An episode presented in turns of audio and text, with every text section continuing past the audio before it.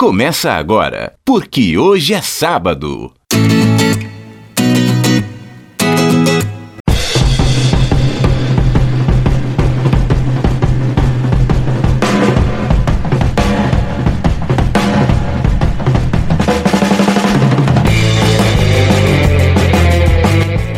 E aí, bom dia para você que é de bom dia, boa tarde para você que é de boa tarde, ótima. Ótima noite para você que nos acompanha agora nos bytes da internet. É o podcast, é o programa Porque, hoje é sábado. O PQS está no ar. Eu sou o Fabiano Frade, aqui ao meu lado está o meu amigo, meu companheiro de sempre nos programas que chega agora na edição 008, viu? Do PQS, Ailton do Vale. Ailton, e esse clima de deserto, você sobreviveu a ele? Eu dormi todos os dias abraçado com o umidificador liquidificador. Virou minha namorada. Que coisa, hein? Tá difícil demais. O tempo seco em todo o país quase, mas principalmente no centro-oeste e no sudeste. A situação tá horrível. Aqui e... em Belo Horizonte teve um dia que a umidade relativa do ar chegou a 12%. Impressionante. E em Brasília, na semana passada, chegou a 8%. 8? 8%. 12 eu já tava sangrando. Então é praticamente um deserto. Você tem sempre que lembrar que em Brasília foi feita uma capital no meio do cerrado, né? Então fizeram a lagoa ali, que é o Lago Paranoá, para dar uma tirar um pouquinho ali, trazer um pouco de umidade, mas no mais. Não é suficiente. É muita, muito, muito seco Essa mesmo. lagoa é tipo aquela tia que tenta botar uma bacia cheia d'água no quarto da criança para ver se umidifica.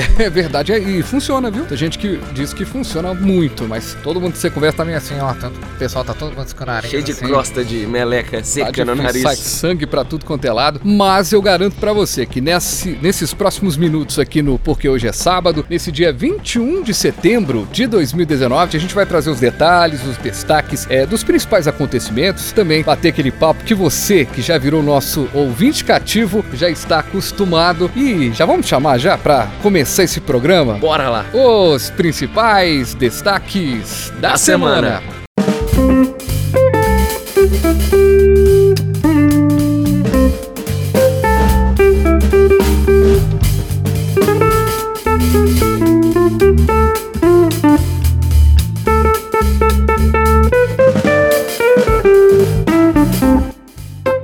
Brasil, o país do futebol? Pesquisa Datafolha demonstra que os 100 clubes são a maior torcida do Brasil, superando até o Flamengo. Molecada hoje só quer saber de LoL e Instagram. Quem gosta de futebol assiste Manchester United, City. Mas justiça seja Juventus. feita, Flamengão tem muita torcida por aí. Nem mensalão, nem petrolão, é o bolão. Grupo de funcionários do PT na Câmara dos Deputados tira a sorte grande e leva o prêmio de 120 milhões de reais da Mega Sena. A Operação Lava Sena vai apurar quem delatou os números do bolão Lula livre. Detalhe: não tinha o número 13 nos números que ganharam. Tempos sombrios. Depois de doar 14 mil livros com temática LGBT na Bienal do Livro, youtuber é ameaçado nas redes sociais e leva a mãe para fora do Brasil. Preocupante. Preocupante mesmo, e eu acho que, é, de alguma forma, por mais que o garoto seja um marqueteiro de primeira mão, tem muita história que precisa ser melhor contada. Ailton. Ele voltou. Quem? Que medo. Que medo. Ih, vampirão. Ele voltou. O vampiro voltou. O temeroso. Boa, o... temeroso. Coisa ruim. Cramunhão. Pois é, a gente vai falar de toda aquela situação envolvendo o golpe. Foi golpe? Michel Temer disse a palavra golpe pelo menos duas vezes na entrevista ao Roda Viva. E para a gente falar desse assunto, a gente sempre traz uma música e essa música meio que define o sentimento da maioria das participações que a gente teve. Vamos ouvir um pouquinho desse trecho dessa música aí.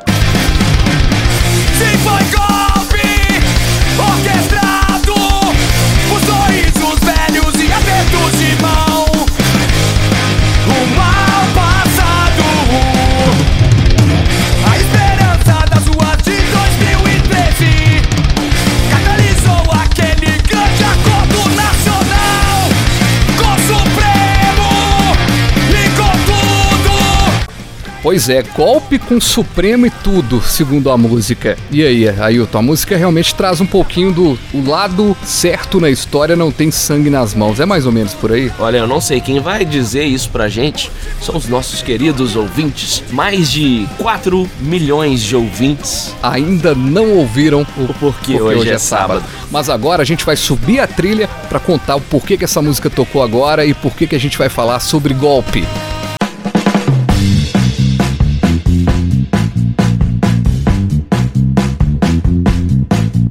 Muito bem. E em entrevista ao programa Roda Viva da TV Cultura, que foi ao Roda ar. Vida. Você falou Roda Viva. Eu falei Roda Viva? É. É Roda Viva. Roda Viva eu acho que é a. Roda Viva. Nossa, que vacilão. Eu que tô falando Roda Vida. É Roda Viva. É Roda Viva. Por que, que eu Isso. falei Roda Vida? Talvez porque você escreveu aqui no roteiro. E eu te corrigindo pra você falar Roda Viva. Mas Eu tô doido hoje. Enfim, em entrevista ao programa Roda do- Viva, antes que de- também tem muita vida, né? Da TV Cultura, foi ao ar na última segunda-feira. O ex-presidente Michel Temer, do MDB, falou sobre o processo de impeachment que afastou Dilma Rousseff da presidência da República em 31 de agosto de 2016. Temer afirmou que jamais apoiou ou fez empenho pelo golpe. Sim, ele usou com todas as letras a palavra golpe para definir o impeachment da petista. O termo ainda foi repetido por ele pelo menos mais uma vez durante a sabatina do Roda Viva. A frase é, voltou, ali, na verdade, depois que ele deu essa entrevista, é, nunca vi o Roda Viva ter tanta audiência na internet depois que essa, essa palavra, né, que ele falou, o golpe, que era diferente ter saído, e virou assunto na internet. E afinal de contas, Temer cometeu sincericídio ao ser tomado por um golpe do próprio inconsciente, como afirmou Dilma nesta semana, presidente Dilma, ex-presidente Dilma Rousseff, ou no fundo ele sempre foi aliado dos petistas, como disse Janaína Pascoal, uma das autoras do pedido de impeachment, que inclusive fez uma meia-culpa aí nas últimas semanas também sobre esse assunto, mas também não usou a palavra golpe tão descarada como o ex-presidente Temer. O porquê hoje é sábado, que não perde uma polêmica, não perdeu tempo, já marcou o território e fez o seguinte questionamento durante essa semana em nossas redes sociais. E aí, foi golpe ou não? Ailton, antes de trazer as principais respostas dos nossos ouvintes, vamos ouvir, enfim, o trecho da entrevista do nosso querido vampirão. Eu jamais eh, apoiei ou fiz empenho pelo golpe. Aliás, muito recentemente, o jornal Folha eh, detectou um telefonema que o presidente, ex-presidente Lula, me deu, onde ele pleiteava e depois esteve comigo para trazer o PMDB para impedir o impedimento. E eu tentei. Mas a esta altura eu confesso que a movimentação popular era tão grande, tão intensa, que os partidos já estavam mais ou menos vocacionados, digamos assim, para a ideia eh, do impedimento. Mas veja que até o último momento, e este telefonema do ex-presidente Lula revela exata e precisamente que eu não era, ah, digamos, adepto do golpe. Pois é, e depois dessa palavra golpe ser proferida por quem participou dele, primeiramente a gente vai trazer as informações. E foram muitas mensagens, viu, Fabiano? Tô até surpreso. Nós estamos no oitavo programa e o pessoal já interagindo bastante. Ah, Che- Deixa eu só aproveitar Claro. esse espaço. Eu sei que tem muita gente, estamos aí com poucos minutos do podcast, tem gente que não tem muito saco e termina de ouvir a gente no meio do caminho. Só lembrando que você pode ouvir o programa parar, viu, gente? No, em qualquer agregador aí de podcast, pode continuar ouvindo a gente depois, fazendo aí suas coisas do dia a dia. E outra coisa, nosso Instagram, PQ Arroba Sábado, arroba PQ Sábado, tá lá. Então participe lá com a gente sempre das nossas enquetes e tudo mais. Vamos é, ter algumas promoções futuramente, quem sabe. Mas vamos às mensagens então, hein? Que chegaram não só pelo nosso Instagram oficial, como nossas redes No sociais WhatsApp também, Isso. verdade. Olha só, uma das mensagens que mais chamou a atenção é do Adriano Valério Fernandes. Ele é professor do Rio de Janeiro. Presta bem atenção, Fabiano, no que ele fala. Ele praticamente fez uma análise completa do que, que aconteceu e ainda deu uma dica cultural no fim. Na opinião do Adriano, foi golpe sim. Ele diz que o golpe já começa a ser arquitetado lá na vitória de Dilma, quando Aécio não reconhece a derrota. Segundo ele, Aécio foi o primeiro candidato a presidente derrotado desde o fim da ditadura que não reconheceu que perdeu e questionou o resultado. Na sequência, ele ganha apoio dos grupos que se dizem ultraliberais, como o MBL, para enfraquecer o governo Dilma. Já em 2015 começam os primeiros movimentos pró-impeachment contestando o resultado eleitoral. Quando eles percebem que o golpe não será possível, contestando a eleição, eles mudam de postura e levantam a questão das pedaladas fiscais como motivo para o golpe. E segue a mensagem do Adriano. Ele diz de fato, ele reconhece, a pedalada é criada como uma forma de burlar a lei orçamentária sem afetar o erário. E praticamente todo chefe do executivo municipal, estadual, federal usa desse recurso. Eles sabiam que juridicamente isso era fraco, pois não havia corrupção envolvida. Então eles precisavam de um clima político favorável. A Dilma, que não era boa negociante como Lula, ignora o apelo dos corruptos. Então que começam as pautas bomba do Eduardo Cunha aloprando, diz o Adriano, com as emendas parlamentares e queimando toda a reserva de orçamento do governo. Aí a Dilma não tem como manobrar, é obrigada a pedalar para poder pagar Bolsa Família, FIES, Minha Casa Minha Vida e por aí vai. Ela pedala, pega dinheiro com o Banco do Brasil e Caixa para adiantar os valores, transfere aos beneficiários e depois envolve, devolve esse valor aos bancos públicos.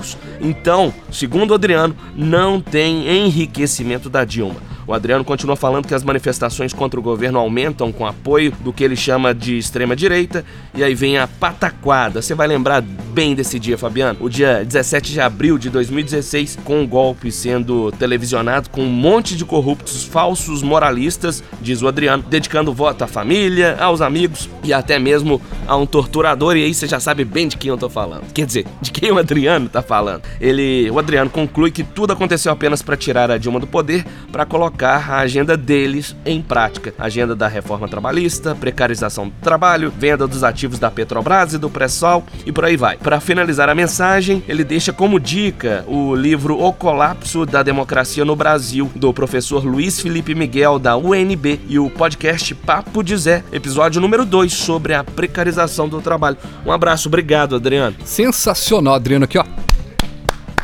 Sensacional essa participação.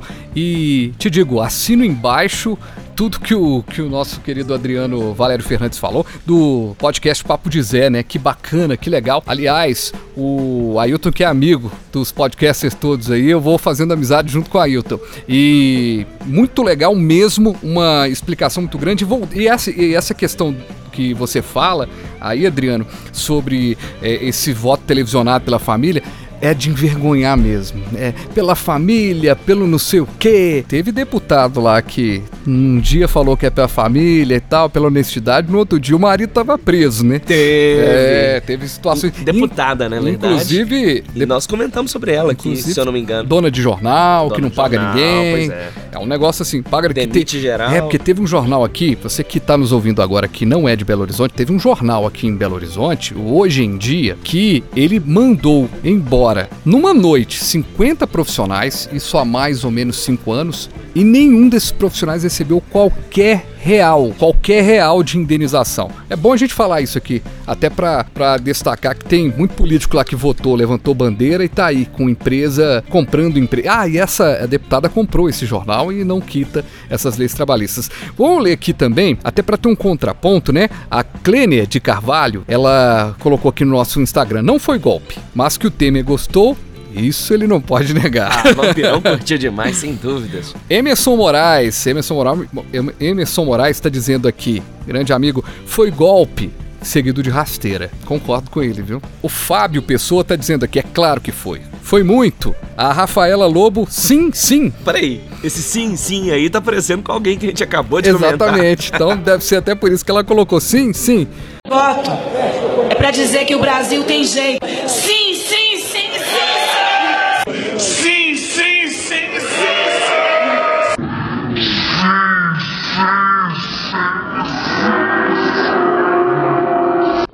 Soraya Issa de Carvalho, minha querida médica psicanalista, trabalho com ela. Doutora Soraya disse aqui: não tenho dúvidas, foi um golpe. A Helena tá dizendo aqui: sem dúvidas, um golpista, traidor, mentiroso, descarado, é totalmente sem noção, ele não merece respeito algum. Luiz Antônio Meirelles está dizendo: tanto faz. Eu, você sabe que essa. Eu fiquei olhando para essa resposta do, do Luiz e tava pensando assim, tanto faz. É verdade, né? Porque agora a gente já tá tão no buraco mesmo que se foi golpe lá atrás ou não, não vai fazer tanta diferença mais pro prosseguimento da coisa.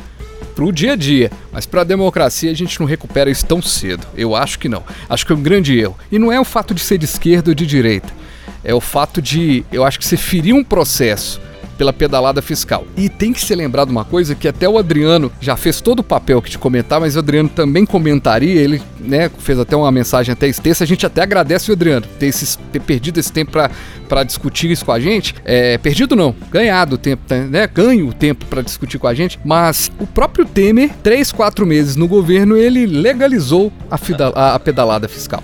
Então, artifícios que todos os governos fazem.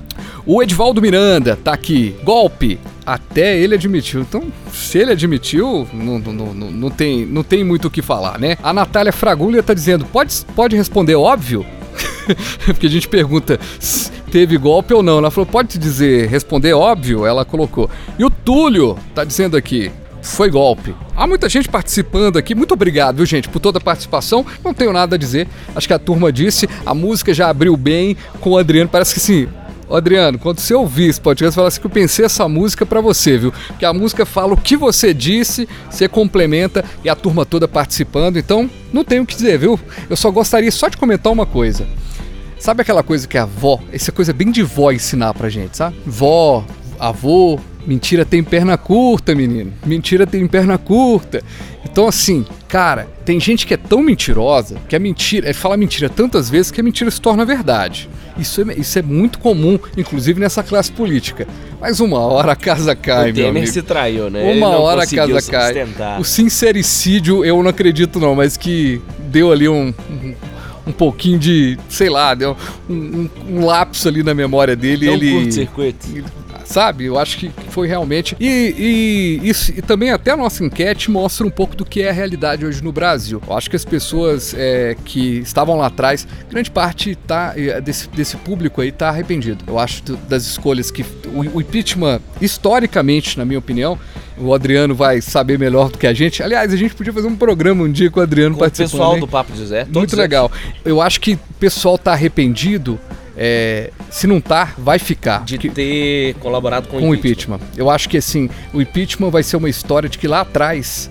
O Mário Sérgio Cortella falou isso. O impeachment, só lá na frente a gente vai entender a bobagem que a gente fez lá atrás. Olha, é, pensando por esse lado, é, tô de acordo, sabe por quê? A queda do PT seria retumbante se tivesse caído por meios próprios como cairia. Eu tenho certeza que o povo teria consciência. Eu não gosto de tapetão, cara. Eu acho que assim, tem que ser um negócio. Qual, por exemplo, um futebol Fluminense subiu da terceira para a primeira divisão.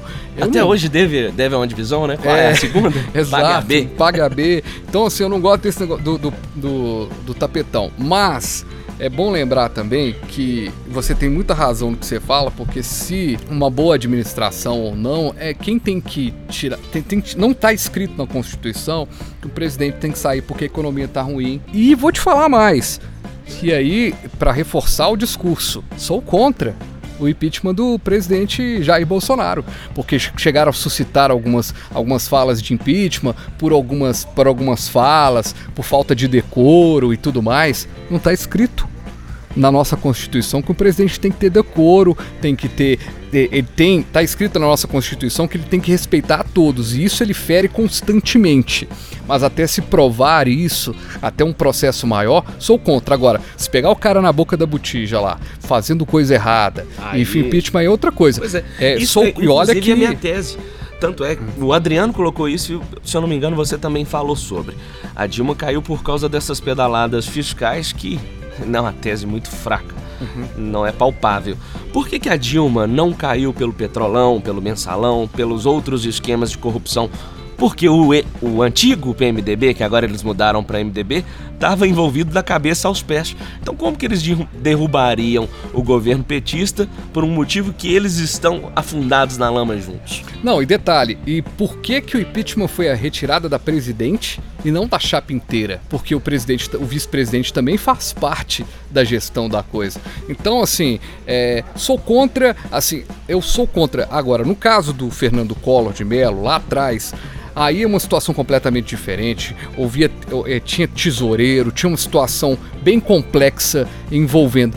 Nem vou me atrever aqui a dizer que eu, fui, que eu sou contra o impeachment do, do Fernando Collor, mas da presidente Dilma e de um suposto impeachment do presidente Jair Bolsonaro, sou contra. E todo mundo que ouve esse programa sabe o quanto que eu amo, quanto que eu adoro o Bolsonaro, só que não.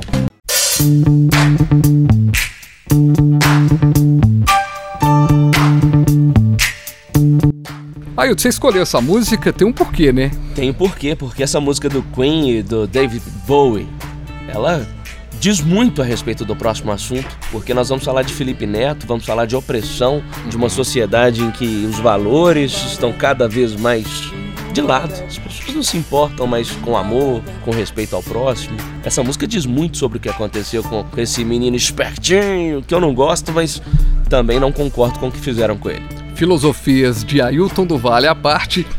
Vamos lá, toca o barco.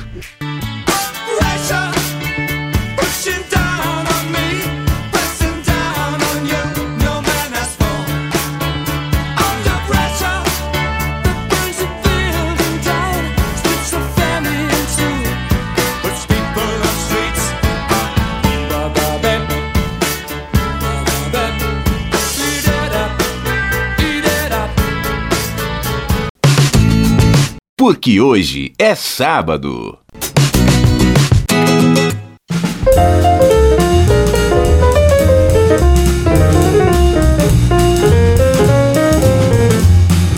Polêmico e sempre dividindo opiniões desde sua origem no YouTube, Felipe Neto está de volta ao centro das atenções nesta semana. Nas redes sociais, ele afirmou na última segunda-feira que vem sofrendo ameaças e chegou a tirar a mãe do país por motivos de segurança. No Twitter, o youtuber escreveu o seguinte: aspas, infelizmente a notícia é real. As ameaças se intensificaram e estamos montando um. Você tá lendo as aspas do Felipe Neto, você tem que falar igual ele. Mexendo os braços assim, todo descolado, sabe? Balançando a cabeça e mexendo os braços e puxando o S. Então vai lá, então faz você aí. Então vamos lá. Infelizmente, a notícia é real. As ameaças se intensificaram. Estamos montando um documento para dar entrada na polícia. Já tirei minha mãe do Brasil. Estou vivendo com o mínimo possível. Disposição. E Dê o like aí. Fala desse jeito, cara. Fala mexendo os braços assim. E cabelo colorido, né, também. Ó, e detalhe que o Felipe Neto cancelou a participação em uma palestra no evento Educação 360 no Rio de Janeiro devido a ameaças que atentam contra a vida dele e de sua família. Crítico do governo de Jair Bolsonaro, Felipe Neto acirrou suas críticas políticas durante a Bienal do Livro no Rio de Janeiro, após o prefeito Marcelo Crivella censurar um quadrinho de super-heróis da Marvel que contém a imagem de um beijo gay entre dois personagens. Na ocasião, o youtuber promoveu uma ação em que comprou e distribuiu gratuitamente 14 mil exemplares de livros com a temática LGBT. E aí? Eu não duvido dessas ameaças porque eu utilizo muito as redes sociais, acompanho todos esses figurões aí do YouTube. Como jornalista, tenho muita curiosidade de ver o que, que eles publicam. Não assisto os vídeos, não gosto do Felipe Neto, por diversos motivos. A versão dele antiga eu até curti, quando ele surgiu lá com aquele óculos escuro, polemizando tudo. Ele não era politicamente correto, não. Eu até estranho muito a visão política dele hoje, a visão ideológica dele. Ao meu ver, ele tá tentando agradar o mercado. Ele não tá sendo verdadeiro com as Mercado? próprias convicções. Mercado? O mercado, sim. Não. O mercado é totalmente tendencioso pro lado esquerdista, você sabe bem. Cara, ele conversa pro público jovem. Tem uma campanha. E o público jovem é, é o quê? Tem uma campanha na internet. Conservador ou progressista? Tem uma campanha na internet dizendo para as mães não deixarem Felipe Neto assistir os seus conteúdos. Isso já não é de hoje, né? Por causa dessa briga, não. Ele já Até é. dessa época do passado. Exato. Ele falava muitos palavrões, Então, etc. assim, eu, eu acho, cara, que tentando fazer uma defesa aqui do Felipe Neto, Meu acho, Deus. acho que é muito da juventude mesmo, sabe? Eu acho que assim, ele era contra o, o governo Dilma, tomou várias complicações. Então, se você entendeu É. o meu uso da palavra mercado, eu tô me referindo às empresas. Não, então o que é que acontece? Todas as empresas hoje Pro- buscam se adaptar pra e se... te, é, pra te falar, velho. Não. Pra A te- nossa sociedade contemporânea, com suas... É, pra te falar a verdade, eu acho que o, o Felipe Neto, ele mais arrisca o negócio dele quando ele bate de frente com o governo do que, do que não. Não Por quê? dessa forma, de É, maneira alguma. Ele é um empresário hoje, tem rede de Bem loja, tem não sei o quê. Quer dizer, brigar Ele é um gênio do marketing. qualquer um, qualquer um desses caras de marketing Mas- e de, de empresas hoje, vamos pegar aqui a Luísa Trajano lá, Magazine Luiza. Ela não vai brigar com o governo. Sócios do ponto frio, lojas que dependem da economia do Brasil tá crescendo, da política crescendo, não vão bater Mas você no tá governo. pegando alguns exemplos de, empre- de empresas, você vê mesmo pela publicidade que são apoiadores. empresas. É. apoiam sempre ideias Semana do semelhantes Bra- Semana do Felipe Brasil e tal. Não, não, tô falando de questões diferentes. Quantas e quantas empresas nós não vemos, até nos próprios comerciais, que tentam adaptar o discurso para as questões mais próximas ao que o Felipe Neto e outros jovens aí representam, na visão mais progressista e contra o conservadorismo. Esse discurso que o Felipe Neto tenta se alinhar mais. Por isso que eu falei que ele tenta se alinhar com o mercado. Eu tenho dúvida se ele está sendo verdadeiro. Agora eu vou Por deixar causa dos é, vídeos dele no passado. Eu vou deixar uma coisa assim. No jornalismo a gente costuma dizer que jornalismo é oposição, o resto é secos e molhados. Então assim, O que, é, o que se. em essa meio- frase sua é muito verdadeira, porque em o meio- jornalismo hoje. Ele só faz oposição a um lado, né? em meio a esse cenário, eu sempre falo, toda vez que eu vou falar desse assunto, eu sei que gera um- uma chateação para quem é jornalista, mas a grande verdade é que hoje, para essa moçada que tá aí, os youtubers, eles são referência e os jornalistas não são. Os caras Verdade. Os caras não sabem quem que é Ailton Tovalli, quem que é Fabiano Frade, os caras sabem quem que é Felipe Neto, quem é o irmão dele. Então, como um formador de opinião, eu vou dizer uma coisa bem verdadeira. Assim, tô querendo entrar na de dizer que o cara é, está certo ou errado, mas eu gosto de ver um cara que tem a popularidade dele, que tem o dinheiro dele, a força dele, sendo sempre de oposição. Ele era oposição ao governo Dilma e oposição ao governo agora do Bolsonaro. E me chama a atenção só agora ele receber ameaça. Acho estranho, porque se ele foi oposição durante tantos anos e não tem um caso de ameaça, e aí agora ele é ameaçado, Você tocar nesse assunto, porque era até quando essa pauta entrou em voga no nosso Porque Hoje é Sábado, é até um questionamento que eu faço. A imprensa, que não deveria ter lado e sempre tem, nós sabemos para que lado essa imprensa eh, gosta de jogar, com exceção de, de alguns veículos sérios. você está falando que a imprensa é de direita ou de esquerda? De direita? Não, não é nem direita nem esquerda. A imprensa é progressista. Ela bate no conservadorismo o tempo todo. Agora a questão é a seguinte: quando você pega pessoas chama de como imprensa Felipe, o quê, peraí? Peraí, quando você pega Ah. pessoas como Felipe Neto, que ganhou a cara dele é manchetes em todos os principais portais, porque ele foi ameaçado, ameaças que eu acredito serem verdadeiras, que ele não provou, mas eu tenho, não tenho dúvidas que realmente foi ameaçado, porque eu vejo esses youtubers, eh, influenciadores digitais sendo ameaçados. Agora, vou te fazer uma Todo mundo pergunta. é ameaçado. Quando a Fernanda Salles, jornalista do Terça Livre, foi ameaçada, disseram que iriam es- estuprá-la. Quando Alan Santos, também do Terça Livre, foi ameaçado. Quando Alexandre Borges, da Jovem Pan. Quando Caio Coppola, da Jovem Pan. Quando Nando Moura, outro youtuber. Tô falando aqui de pessoas mais alinhadas à direita. Foram ameaçadas. Você viu alguma manchete? Vi, Eu não vi. eu vi. Eu não vi. Eu Aonde? vi. Na imprensa toda, Eu não vi inclusive. nenhuma repercussão. Engraçado, porque eu não vi. Eu vi. Eu não vi esse. É, Essa, essa jornalista, sim, já Alarde, vi. Do, aquele ah, menino também que faz que- as entrevistas lá, o que virou vereador em São Paulo. Pois deputado. é, é até bom você ter falado dele, Ele o Arthur virou- Duval. virou Ele é ameaçado Paulo, constantemente, fisicamente pela esquerda. E aí é só um lado. O que eu tô tentando dizer aqui é o Eu seguinte. vejo essa perseguição. Eu, eu vejo que um lado é sempre o coitadinho, sempre, ai, tadinho dos progressistas. Agora, quando é um conservador, e eu nem sou conservador, eu tenho alguns princípios mais conservadores, mas quem me conhece sabe que eu sou mais um libertário do que tudo. Mas me incomoda muito essa perseguição da imprensa contra os conservadores. É, ten- é sempre tentando taxar a peça de o conservador é um malvadão, o cristão, o evangélico é um malvado, e o cara que está alinhado com o discurso progressista, que é bem próximo do meu, inclusive, é o anjinho, o bonzinho, é a grande referência. Isso me incomoda. Bom, e o que incomoda também é que do Felipe Neto, nós vamos falar agora da Câmara dos Deputados que aprovou na noite de quarta-feira o projeto de lei que altera regras para partidos e eleições. É a segunda vez que o texto passa pela casa. O Senado já tinha retirado os dispositivos que facilitavam Caixa 2 e dificultavam a fiscalização das contas eleitorais pelo TSE. Mas agora, a Câmara mudou de novo e o fundo eleitoral fica sem valor pré-definido. Os deputados também trouxeram de volta os dois pontos que facilitam Caixa 2. Um é a anistia, a multa por desaprovação de contas, e o outro, a autorização de que o pagamento de advogados durante o pleito não precisa ir necessariamente ser contabilizado como gastos de campanha.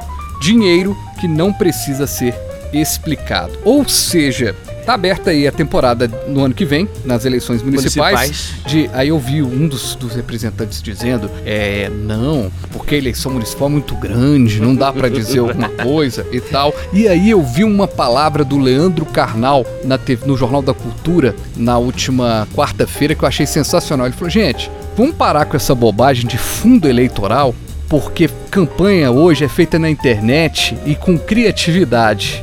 Então, hoje não tem mais santinho na rua, hoje já não tem. A televisão não elegeu nem presidente da república. O cara que tinha mínimo tempo foi eleito presidente da república. Então, vamos parar com essa bobagem de mutueira de dinheiro e vamos colocar esse dinheiro onde que deveria estar. Mas a gente sabe que, Que não tem jeito. Que não Eles vão jeito. levar tudo que é nosso. não vai levar mesmo. Bom, e na economia, o Copom reduziu a Selic mais uma vez. Agora a taxa básica de juros da economia caiu para 5,5% ao ano. É o menor percentual desde o início do regime de metas de inflação em 1999. O detalhe é que os bancos, tanto Itaú e Bradesco, anunciaram que vão reduzir os juros de suas linhas de crédito ao consumidor.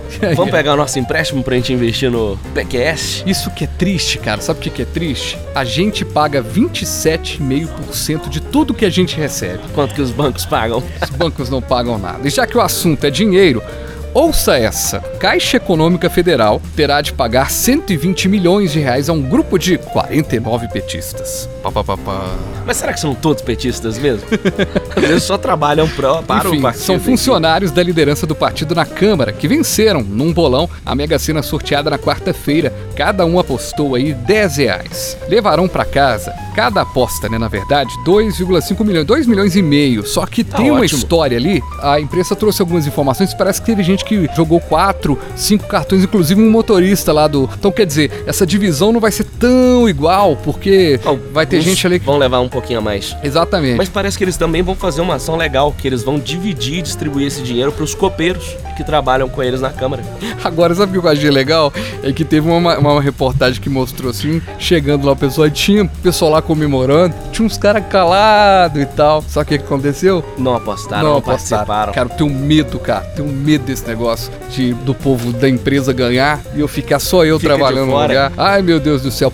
Muito bem. E você disse uma coisa antes da gente chamar essa música que eu acho sensacional. Eu quero só dizer o seguinte, que muito, muito provavelmente não são petistas também, todos não. É pessoas que trabalham, trabalham lá. por lá. É, Um ou outro deve ser. um ou outro que vai ser petista, mas que é bem interessante. O Brasil é um país sensacional, né, gente? Um grupo, um grupo de petistas ganha. É, agora eu quero ver também se, se nesse grupo aí de pessoas que querem ajudar o país, estão lá trabalhando, se alguém vai doar algum dinheiro aí pra alguma causa social, alguma coisa assim, será? Mas com 2 milhões e meio dá? Tô brincando, lógico que dá. Dá, claro que dá. Bom, essa música que a gente vai tocar agora tem versão dela com todo mundo. Uma versão muito famosa é do Jorge Benjó, mas a que é clássica é essa do Simonal, Wilson Simonal. Fevereiro, fevereiro, tem carnaval, tem carnaval, tem um fusca e um violão. Sou Flamengo, tem uma nega chamada Teresa. Eu sou Flamengo e não desfaço de ninguém, mas em cinco brasileiros, seis fãs do Flamengo tem o. Sou Flamengo, tem uma nega chamada Teresa. Porque hoje é sábado.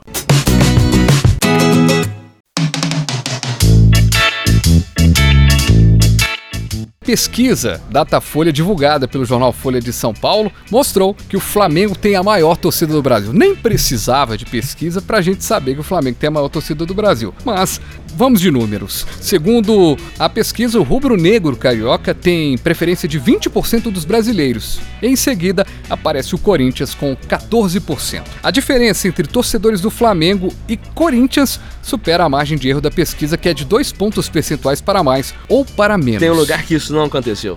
Diga lá. Belo Horizonte. Belo Horizonte, exatamente. O Cruzeiro tem 4%, o Galo tem 2%. Tem dois. Só que a margem percentual de erro. Pra e cima. aí?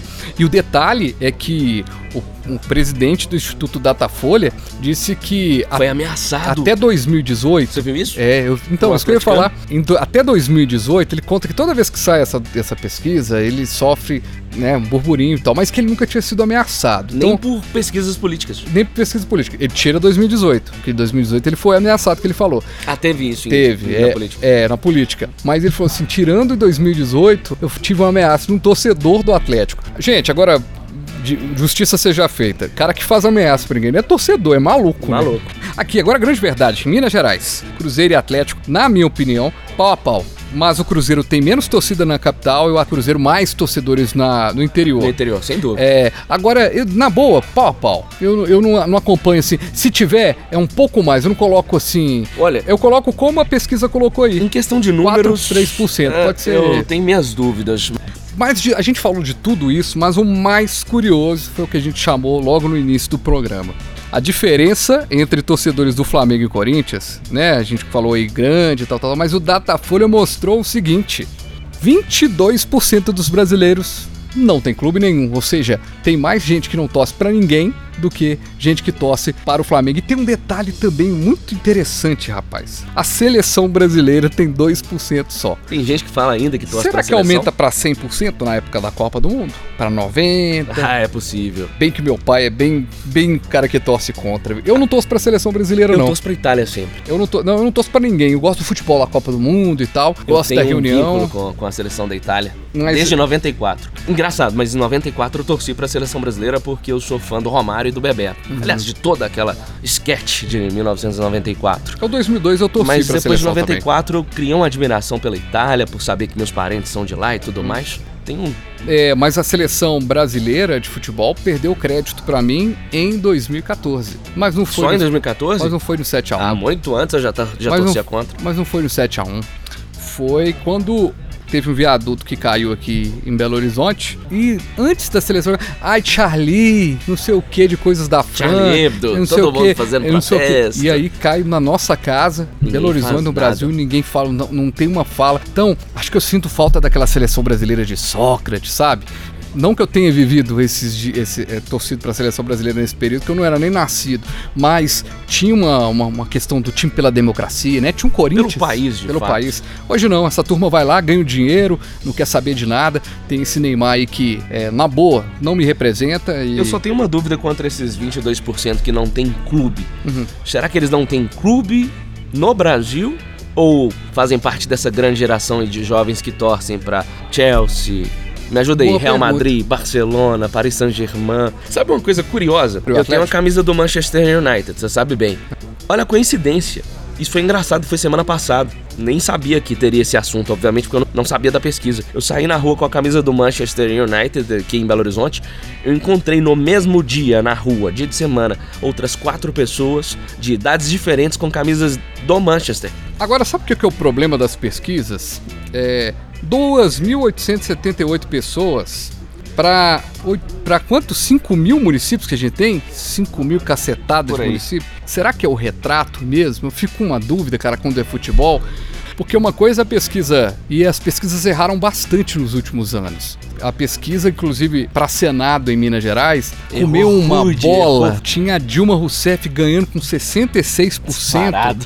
E ela ficou em terceiro lugar e sem uma vaga lá no Senado. Para a presidência da República, se mostrou depois que a diferença era muito maior do que propriamente dito se dava no primeiro Mas tem turno. uma questão que difere as, as pesquisas políticas dessas, Uhum. por exemplo, Qual? esportiva. Porque na política, o sujeito pode mudar de opinião. O time de futebol, o cara tá falando ali com o coração. Se você chega, você viaja, por exemplo, no Nordeste, o Flamengo tem muita torcida, mas ele, mas o cara tem o Flamengo como segundo time. Porque, por exemplo, às vezes o cara mora em, em Maceió, o cara torce pro CSA e pro Flamengo. Torce pro. Talvez mais pelo Flamengo e o CSA não fica mais. Mas é uma divisão, né? Então na hora de perguntar, o cara vai dizer o quê? O que, que esse cara vai dizer? Torce pra qual time? Flamengo ou pro CSA?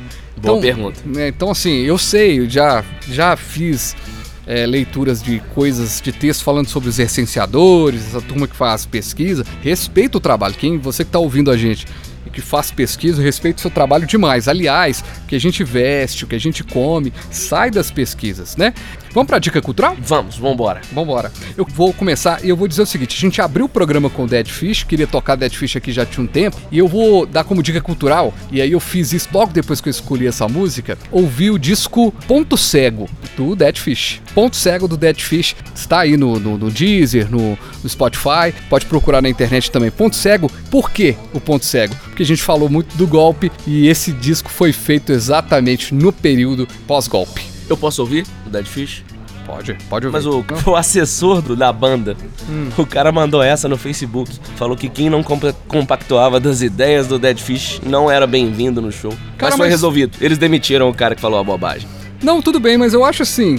Mas deu um bafafá e, obviamente, queimou o filme da banda de forma injusta. Eu não acho que. foi um funcionário, não foi um. É, eu acho o seguinte, eu acho que você, consegue ouvir, mas acho que pelas ideias que você tem e tal, é, antiprogressistas às vezes, algumas vezes mais conservadora, você eu acho que você não vai gostar do show, não. Eu tenho não, certeza. mas eu não gosto é do estilo da- do Dead Fish. É, exatamente. Não, eu já não gostava. acho que grande parte da nossa audiência também não vai gostar muito também. do Dead Fish. E a sua dica, Ailton? Eu tô sem dica cultural hoje. Então Eu tá. esqueci a minha. Eu ia trazer aqui o, o nome de uma banda, mas era uma banda sueca e eu perdi o nome. Então vamos fazer o seguinte: hashtag envie uma dica cultural para o Ailton. Daqui a pouquinho. Bom, gente, então Então eu quero dar a dica aqui. Jimi Hendrix, na minha opinião, o maior guitarrista de todos. Não sei se foi o aniversário de morte do Jimi Hendrix. Vou deixar aqui a dica cultural The Experience, um álbum consagrado do Jimi Hendrix. Apesar dos pesares dos 49 segundos, mas já que você deu essa dica, vamos terminar o programa então de hoje com o Jimi Hendrix. Jimmy? Ah, Ah, qualquer já uma. terminamos uma vez ou não? Não, terminamos não. É, o Jimmy, na verdade, veio dentro Cara, a do... gente já tá tendo essas ausências com oito programas, mas já pensou se a gente tivesse, sei lá, uns 100 programas, ah, naquele programa Eu falei! eu falei assim. Gente, muito bacana estar com vocês aqui hoje, nesse sabadão, dia 21 de setembro. Espalhe aí pra todo mundo, o programa tá acontecendo, estamos na edição 0008. A nossa meta é chegar ainda mais em muitos lugares, então você pode compartilhar, fazer parte dessa história. É o Porque Hoje é Sábado. Espaço, como você já percebeu, aqui ninguém é sabidão de tudo, ninguém é um senhor da informação. A gente tá aqui para bater papo e tentar levar um pouquinho de informação e também de descontração para você nesse sabadão. Deixar o sábado sempre mais leve. Aquele abraço e a gente vai de música. Jimmy Hendrix. Hendrix.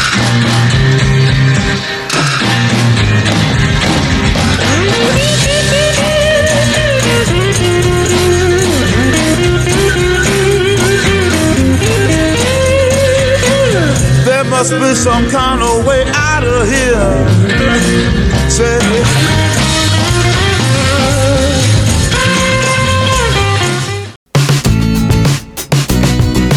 Você ouviu Porque Hoje é Sábado, com os jornalistas Fabiano Frade e Ailton Dovale.